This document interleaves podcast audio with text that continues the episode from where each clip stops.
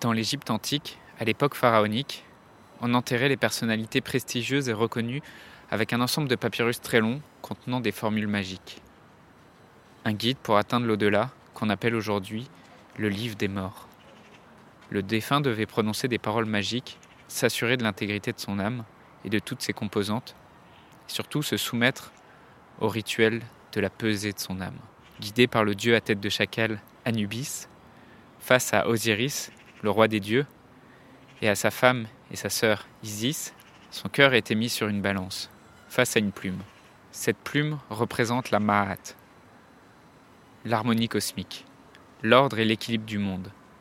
Si son cœur était plus léger que la plume, le défunt pouvait avoir accès à l'au-delà.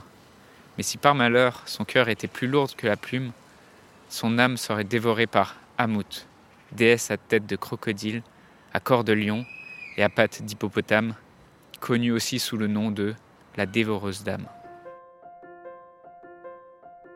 Dans un monde où la question de la mort est souvent taboue, où vivre un deuil signifie encore être jugé, provoquer de la gêne, de l'incompréhension, quand ce n'est pas de la pitié, la grande question est celle-ci.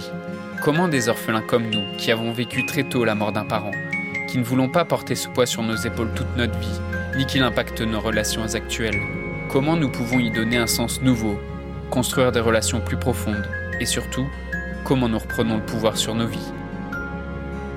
Mon nom est Johan et bienvenue chez les orphelins résilients. On va parler aujourd'hui de la légende d'Osiris et d'Isis dans la mythologie égyptienne.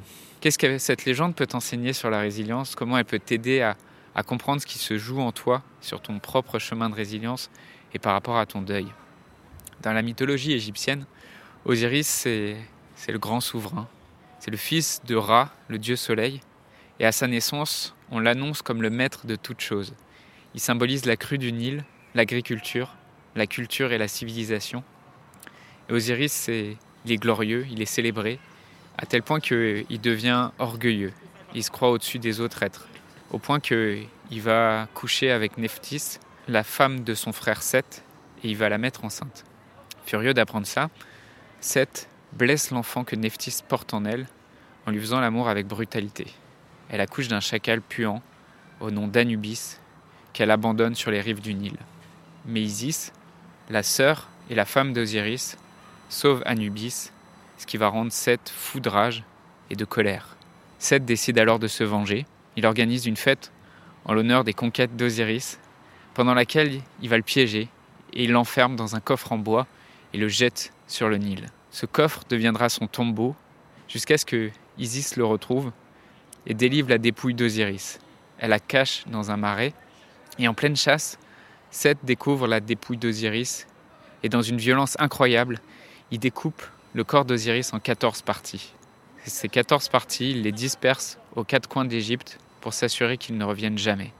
Mais Isis, magicienne, se transforme en oiseau et retrouve un à un les morceaux du corps d'Osiris, les rassemble, réalise des, rituels magiques pour le ramener à la vie. Osiris et Isis donneront naissance à Horus, dieu à tête de faucon, fils de la lumière. Ensemble, ils vont poursuivre et condamner Seth à souffler éternellement sur la barque d'Osiris qui conduit les âmes des défunts depuis leur vie quotidienne jusqu'à la vie éternelle.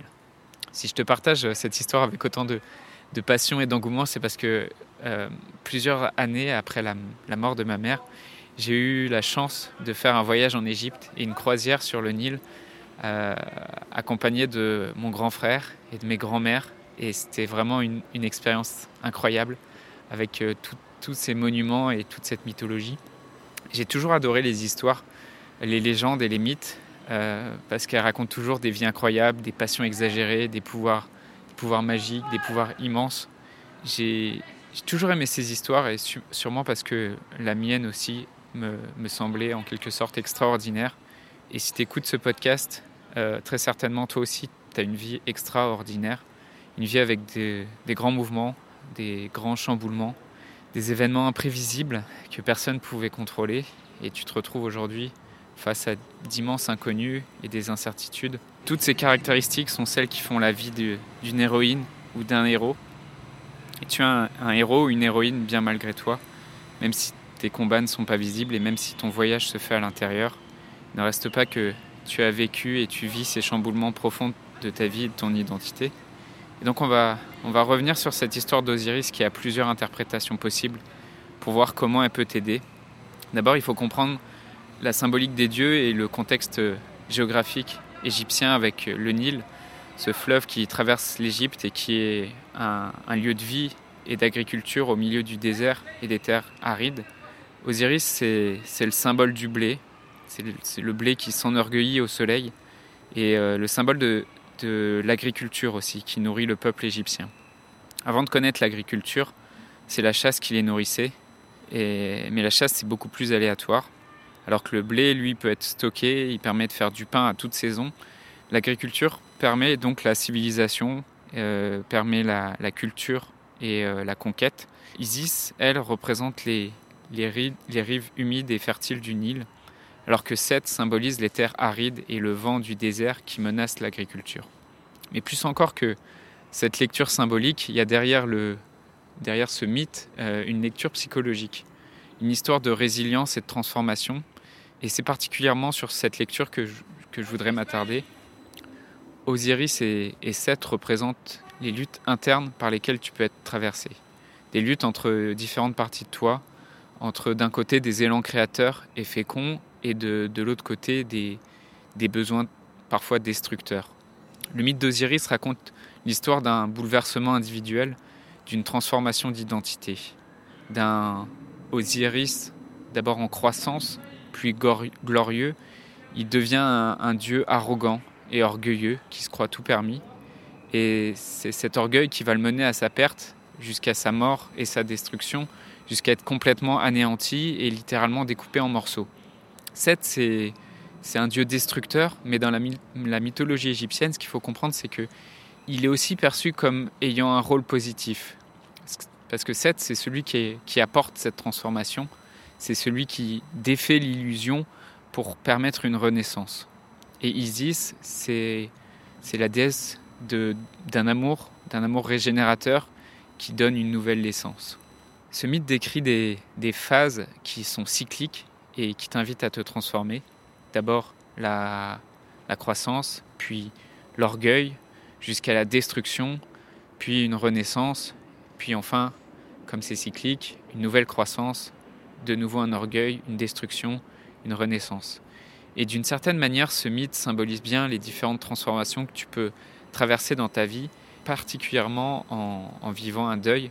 Et la mort de, tes parents a transformé ton identité profondément et d'un confort illusoire dans lequel euh, tu as grandi avec ton père et ta mère euh, pendant qu'ils étaient bien vivants, qu'ils étaient réconfortants, qu'ils étaient guidants pour toi, bah, tu as été aussi malmené comme Osiris. Et euh, aussi dur que soient les épreuves que tu traverses, la vie t'invite à te transformer, elle t'invite à, rassembler les morceaux pour reconstruire une nouvelle identité. J'espère que ce mythe t'aura plu, j'espère qu'il t'aura apporté aussi un, un nouveau regard sur ce que tu vis. Je voudrais te remercier d'avoir écouté cet épisode et j'espère sincèrement que ce que j'ai partagé aujourd'hui t'a aidé. Si ça t'a aidé, alors assure-toi de le partager avec un autre orphelin qui en a besoin. J'ai mis récemment en ligne la masterclass Construire un couple épanoui malgré le deuil d'un parent. Cette masterclass est spécialement réservée pour les orphelins et l'inscription est gratuite. Tu peux retrouver tous les détails pour t'inscrire dans la description du podcast. Dans cette masterclass exclusive, je te livre mes prises de conscience en tant qu'orphelin qui m'ont demandé des dizaines d'années, ce qui m'a permis de me relever et de reconstruire un couple qui m'épanouit en quelques mois, et surtout les trois blocages qui sont la cause du statu quo pour de nombreux orphelins, et le secret qui explique pourquoi certains orphelins restent bloqués dans leurs difficultés quand d'autres deviennent rapidement résilients. Donc je t'invite à t'inscrire à la masterclass dès maintenant. Rendez-vous sur masterclass.orphelinpluriel.fr et dans la description du podcast. Le podcast Orphelin Résilient, c'est trois épisodes par semaine le lundi, mercredi et vendredi à 8h. Merci encore pour ton écoute. Je te laisse découvrir le sujet du prochain épisode. À très vite. Dans le prochain épisode, tu vas faire la connaissance de Karine Dufour. Euh, Karine Dufour, c'est une orpheline qui est devenue réalisatrice pour la télévision et qui réalise des documentaires, qui a réalisé notamment un documentaire sur les orphelins et qui a aussi coécrit un livre sur les orphelins.